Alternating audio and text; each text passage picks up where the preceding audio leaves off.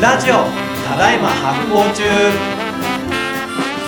皆様発行してますかイッシーことバックパッカーズジャパンの石崎隆人です発行デザイナーの小倉ひらくです。この番組は発行をテーマに食はもちろんカルチャーや人類学サイエンスまであれこれ突っ込んで語りまくる発行初心者から上級者まで楽しい発行ラジオですお便り会にしましょう、今日は。お便り会今ねちょっと醤油の話をしてますけれどもそこにちょっと差し込んで休憩的にお便りの話話なんつうかもう来てますからねそうですのね話。はいちょっと箸休めにね、はやいりましょはいじゃあえっと僕の方で紹介う。うんしていきますかね、はい。はい。感想、質問などいろいろあるんで、質問あるものには答えていきましょう。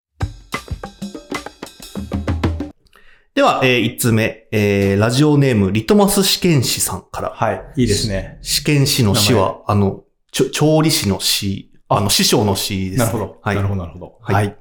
えーいつも楽しく聞かせていただいております。最近のドライブ中は、初回放送からエンドレスで流して、えー復習する日々です。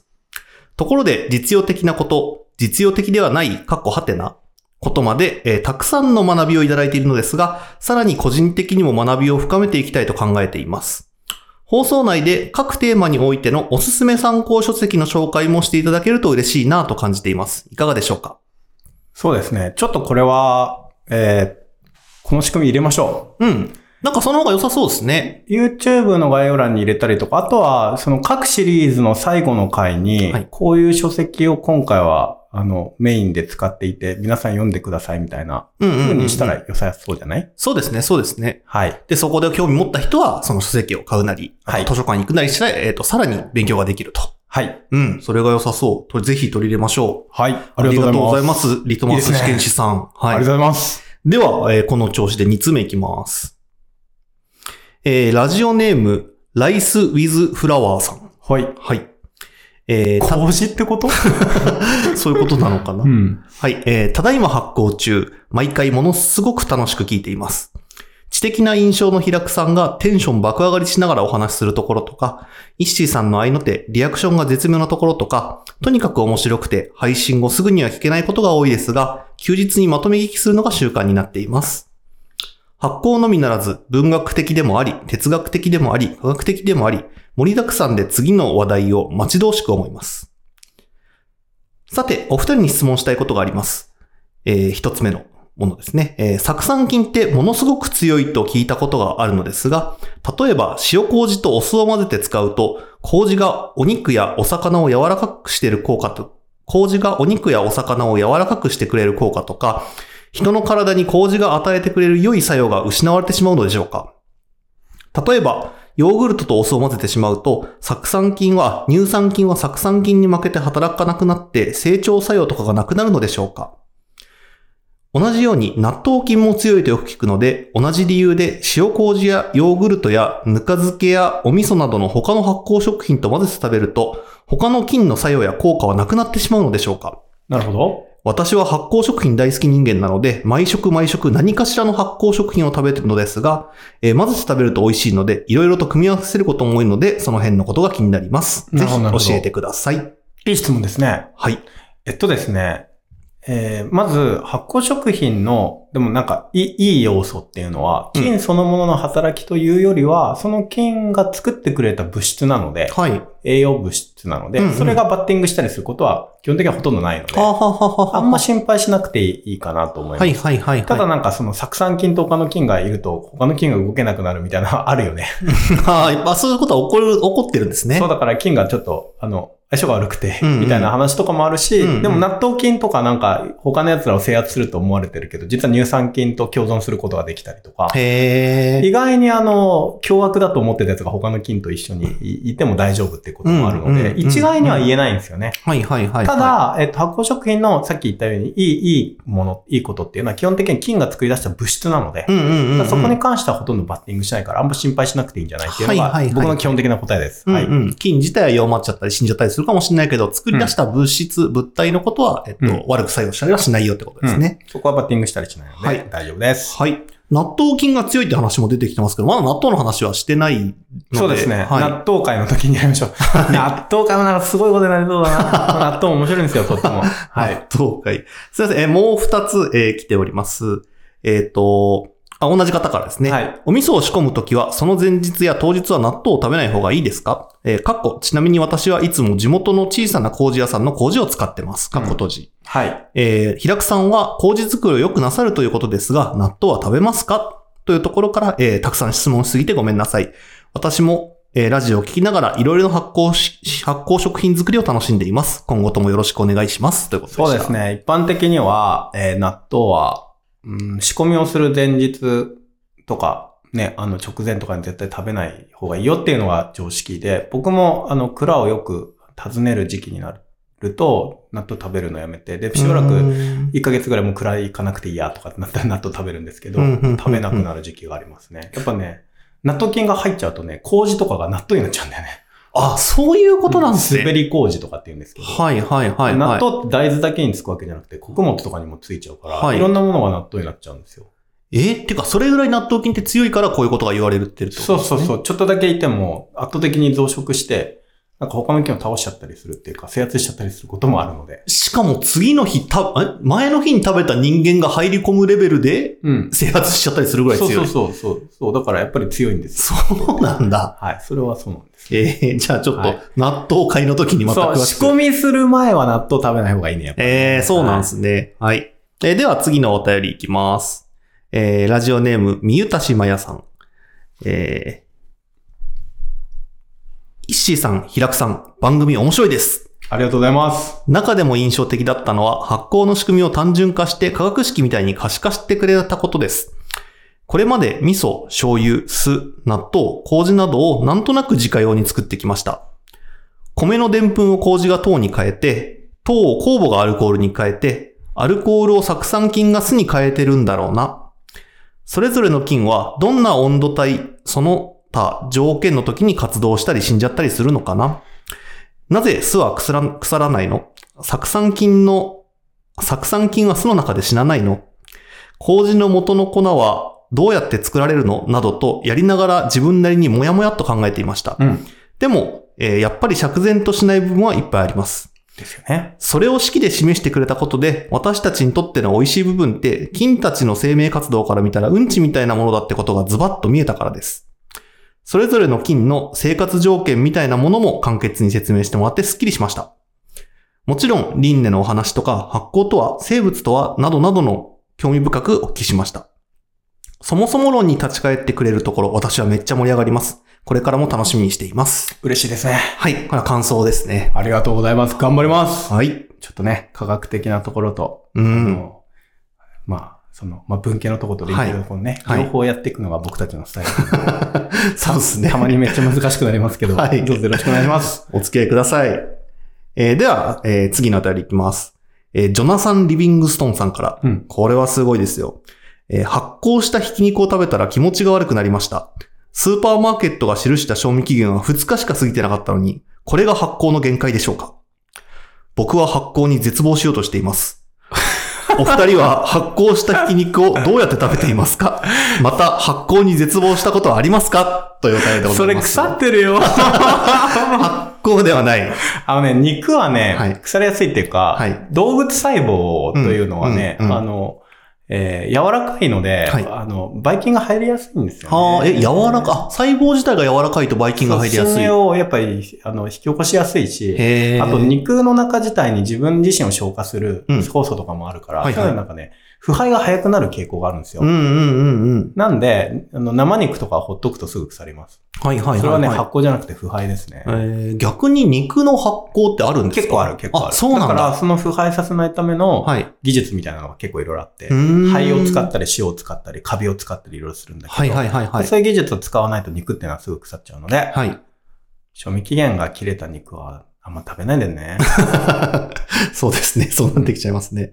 えー最後のところに書いてありますけど、発酵に絶望したことはありますかって来てますけど。うん、僕はないかも。 でもなんか、醸造家とかだとやっぱり結構ね、うまく醸造がいかなくて絶望したりとかしてはいるからはいはいあはの、そういうことは、やっぱりある、時折はあるんじゃないでしょうかい。ね。うわそういう話も面白そうですね。うん僕も結構いろいろ腐らせたり、腐らせる実験とかもしてるんですうんうんうんうん。まあ、絶望までは至ってないかな。なるほど、ははいい。ありがとうございます。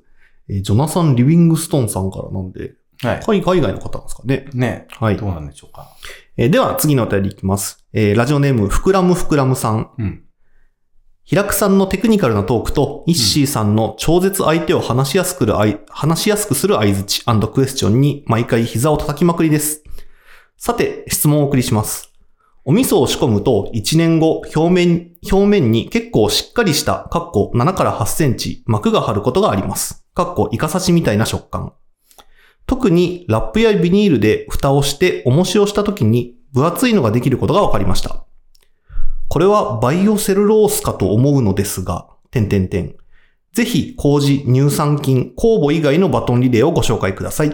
えーとにかくふんわりしがちな発酵の認識、科学的、生物学的な解説が大好きです。ありがとうございます。はい、ありがとうございます。えっと、ん何と何を混ぜて膜ができたんだっけもう一回えっ、と、おお店を、お味噌を仕込んだ時に、すいません、ちょっとこう、ゆゆよ読みづらくて、今目線的に。お味噌を仕込むと、1年後表面に結構しっかりした膜が張ることがある。それが7から8センチ。うんうん。えーで、えーイカ刺しみたいな感触えーっていうようなお話がありますまあ、セね。ルロースというか、まあ多分三膜工房がむちゃくちゃ増えて、はいドームみたいなのを作ってるのうで、ん、うん、うん。あの、まあ、繊維まではいかないと思うんですけど、うん、うん、うんうん。まあそういうの合いますね、たまにね。ゼリーとかスライムみたいなのう出ちゃうねーん、バイオセルロースって書いてくれたの何なんですかはバイオセルロースはね、もっとなんか繊維というか硬くなってる状態のものっていうかね。ーじゃあこれは、はおそらくバイオセルロースじゃないんじゃないかっていううことでん、すかね、まあ実際のとこ見てないのではうんわかんないんですけど、うんうんうんバイオセルロースとかあの、酢酸菌とか使ってる時にね、たまに出たりしますけど。はい、はい、はい、はい、はラップやビニールで蓋をしておもしをしたときに。えー、はい。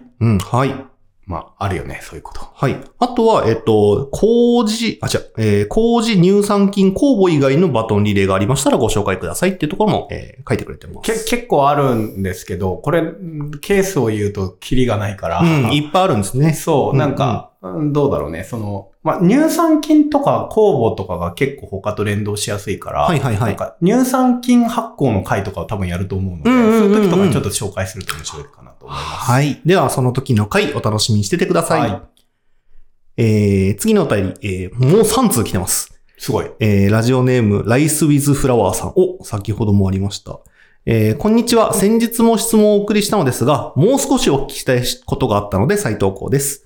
昨年3月頃お味噌を仕込み、夏を越して9月頃お味噌開きしました。うんうん。すると、色も香りもお味噌なのに、ものすごく硬い味噌になっていましたうん。うん。味も悪くないし、お味噌汁の温かいところに入れてよく混ぜれば十分に使えるので、普通にお味噌として使っているのですが、うん点々点かっこ悪い。うんちなみに、えー大豆と麹は1対1で、うんえー麹は玄米麹と麦麹を半分ずつ合わせて仕込みました。うんうん。割と麹の粒々は残っている感じの仕上がりでした。うん。美味しいからいいのだけど、どうしてこんなに硬くなってしまったのか、原因がもし分かりましたら教えてください。えーそろ、今年もそろそろ仕込もうかと思っているので、点点点びっくりマーク。ところで、えー手前味噌を仕込むとき、私は、お味噌の表面に塩でもラップでもなく、よく熟成したお味噌を塗っています。うんうん。地元のお味噌屋さんに教えてもらいました。かっこ大豆、麹、塩だけの生きているお味噌です。このやり方は一般的なのでしょうかいろんなやり方があるんだなと面白く思います。えーはいただいま発行中、本当に面白いですね。ご長寿番組になることを期待しています。ありがとうございます。ありがとうございます。なんだろうね、えっ、と、硬くなっちゃう原因はね、うんまあ、大豆の煮方とかでも結構水分変わってくるし、あほうと置く場所とかで水分の蒸発とか変わってくるし、ほうほうほ熟う成期間長くなるとどんどん硬くなるから、まあ、あの、そういうの、なんかそういうのがすごい気になるようであれば、うんうんうんうん大豆を結構柔らかく煮て、はいでさらに煮汁も少し入れて仕込むとかの方が、まあいいっちゃいいんだけあど、ー大豆そのものの水分量みたいなのが結構変わってくる。うん変わってくる変わってくるうんうんうんうんただ玄米麹もちょっと水吸うので、そういうところとかもあるかもしれないね。まあではもいはい別に硬くなってもいいんじゃないっていう。あ、そういう感じなんですね。はい悪いことじゃないんですね。はいうんうんうんあともう一個はなんだっけ、えっと、その、ああれだね、表面に塗るってやつ、ねはいはいまあ多分原理としてはかなり熟成が進んでも微生物の餌がなくなっちゃってる状態だかうんうんうんうらんいいでしょうっていう理屈だと思うんですけど、はいあの分解するものがもうなくなっているので菌がつかないみたいはなはね、はははって理屈なんだけど、それでも多分なんか、あ完璧に防げはしないから、うんうん僕はやっぱ塩とかアルコールとかの方がおすすめするけど、まうあんうん理屈はわかります。ういんいいいと思います。へはへへい。それはそれでいいんじゃないかというふうに正正解はないのでじゃいいと思いまあ、すあんまり一般的なのでしょうかっていうふうに質問来てるんですけど、そこまで一般的なやり方一ではな般さそう的すではないね。あうはんはは基本的には塩ない。で、あの、琉球とか、あの、焼酎作ってるとことか、青森作ってるとこ行くと、なんか青森とかで、あの、やったり、バリアしたりするけどね。へはいそういうのえもあ。りますはい。では、次のお便り紹介します。ラジオネーム、チャオさん。えー、平久さん、石崎さん、おはようございます。いつも楽しく聞かせていただいております。今日は、負の感情の発行についてご相談を送らせていただきます。すごいの来たね。 ついに、あの、食べ物とかではない発酵、そこから離れた発酵、特に負の感情の発酵ってことですね。えー続き読みますね。学生時代、住んでいたアパートに遊びに来た友人に通帳と壊れた携帯を盗まれて、しばらく勝手に記帳されて、出入金を見られたり、携帯のデータを盗み見られていたことが判明しました。もう15年以上前の話なのですが、最近とある事情でその事実を知りました。いろいろと時効になっているので、法的には今更何もできないのですが、身近な人間に恥ずかしい部分を見られていたことを知ってやりきれない気持ちです。思い切って復讐してやろうか、すっぱりと忘れた方がいいのか、悶々としてしまい感情が発酵しております。長い時間をかけて発酵してしまった負の感情の扱い方について、なの何かアドバイスをいただけないでしょうかよろしくお願いいたします。 いやー、これ、どうですか、石井。いきなり僕か。いや、難しいな。ここで言ってる発行っていうのは、もともとその、こう、うーん。でも元は分かってなかったわけですもんね。うん。最近になって気づいたと。そうだね。そういうことだね。け、けど今となってはどうしようもないっていうところから、感情のあり方が変質、変容してるって意味で発行ってことを使ってるのかな。すごい。むずいね。これどうですかね。うんでも、、復習したとしてもさう、ん。別に、その一瞬だけはスッキリするかもしれないけど、うん何ら解決にはならないよね。そうですよね。うん。うん。ただそのことを思い出すたびにまたもやもやする気持ちが残っちゃうっていう。うん。まあだから落としどころの話なのかもしれないですね。確かにね。うん。どう落としどころつけたらいいんだ、これ。ねどうやって発酵させたらいいんだ、これ は。あ、こっからさらにいい方向に導くことを発行と呼ぶのか。だって、そう、通帳と壊れた携帯を盗まれて、しばらく勝手に記帳されて出入金を見られたり、携帯のデータを盗み入れたり、すごい話じゃなないでんすか。か、これ実害はないんだけど、ね、みなたいな。んか嫌ですよね。嫌だねこれねうーんなん、か、うね、ちょっと、うーってなるなとはいえな、いや確かに復讐、じゃあできる復讐っていうのもね、なかなか。手紙を書くっていうのはどうかな。はあ、はあはあはあ、だ、誰に見られて、その本人に。はいはいはいはい。見られて私はこういう気持ちでう、ん。本当に恥ずかしいみたいなうん。のを書い。て送る。うんうんうんうんうんうん。まあ、精霊流しみたいなもんですよ。はいはいはいはい。はい。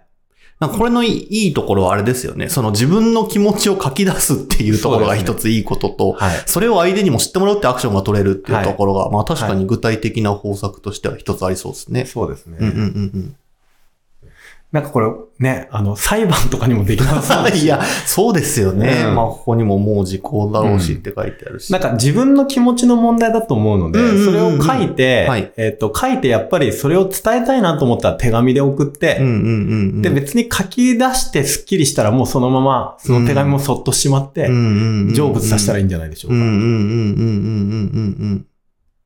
はい。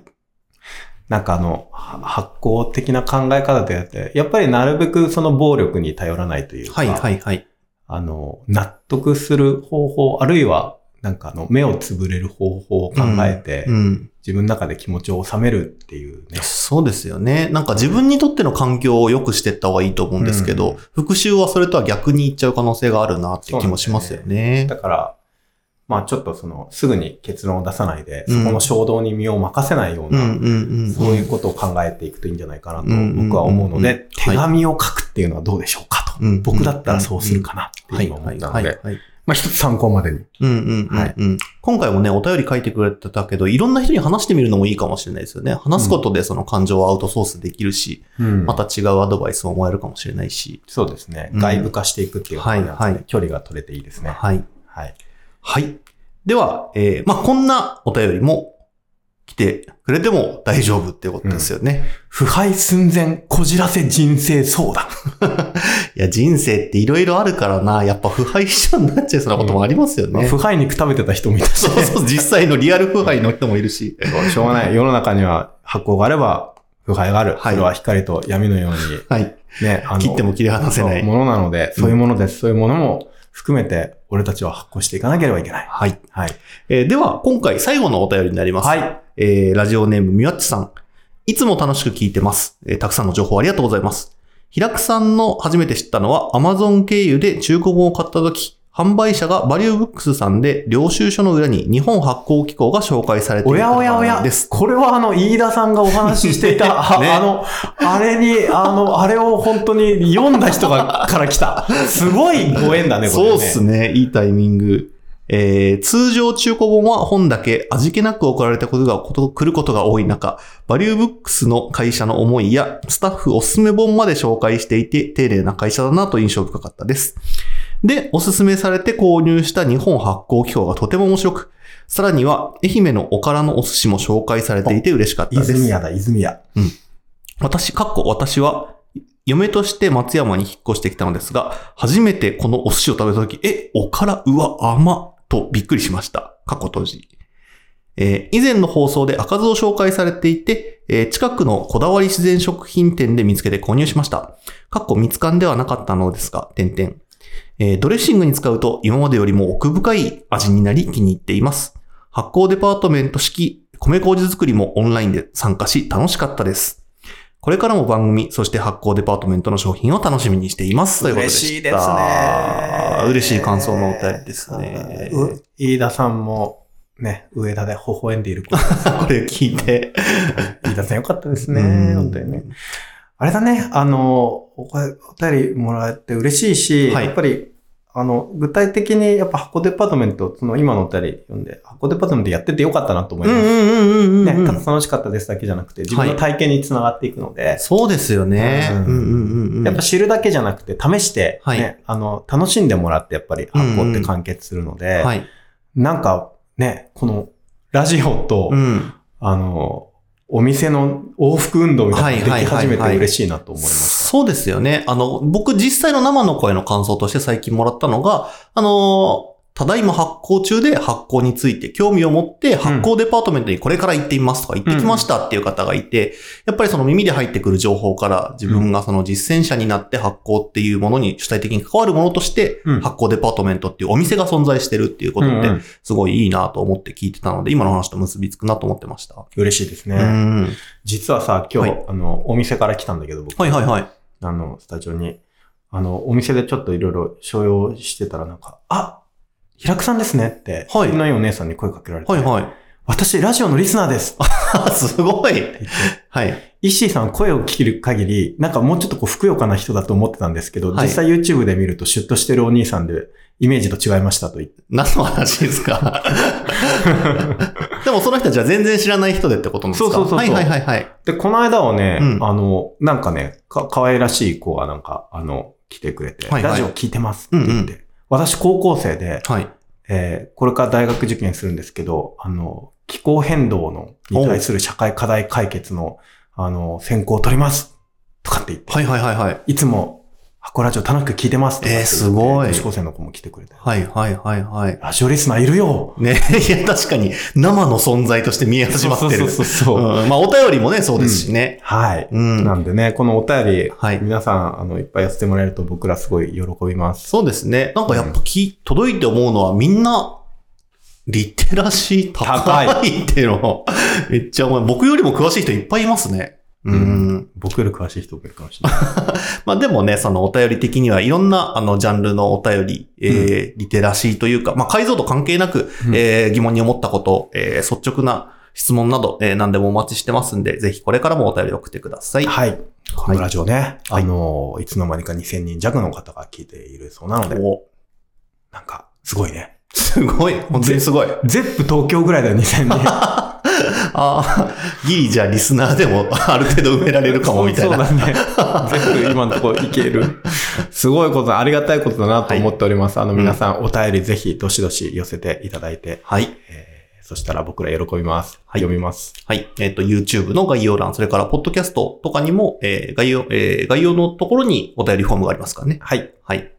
なので、待ってます。はい。ああとなんか、今決めた。うん。これから、えっ、と、お便りよ読んだら、はい。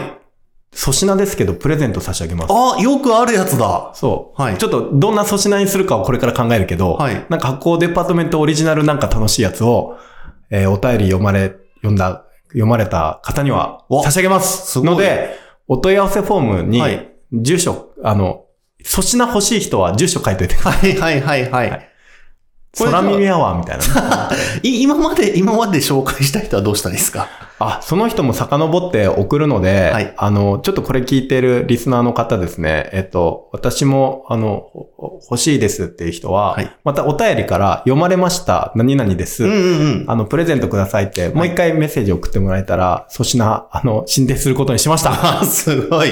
本当に今決まったんだ。そう、よくあるやつですけど。いや、すごいななんかね、それぐらいお返ししたいじゃん。はい、そうですね、はいそうですね。はい。ちょっとほんとちょっとしたものになると思うんですけど、うんあの、うんどうぞよろしくお願いいたします。皆さん、はいお便り待ってます。待ってます。お願いします。この番組は制作発行デパートメント協賛バリューブックスで下北沢ただいま発行中スタジオからお届けしておりますポッドキャストは Spotify 映像は発行デパートメントの YouTube チャンネルで視聴できますチャンネル登録を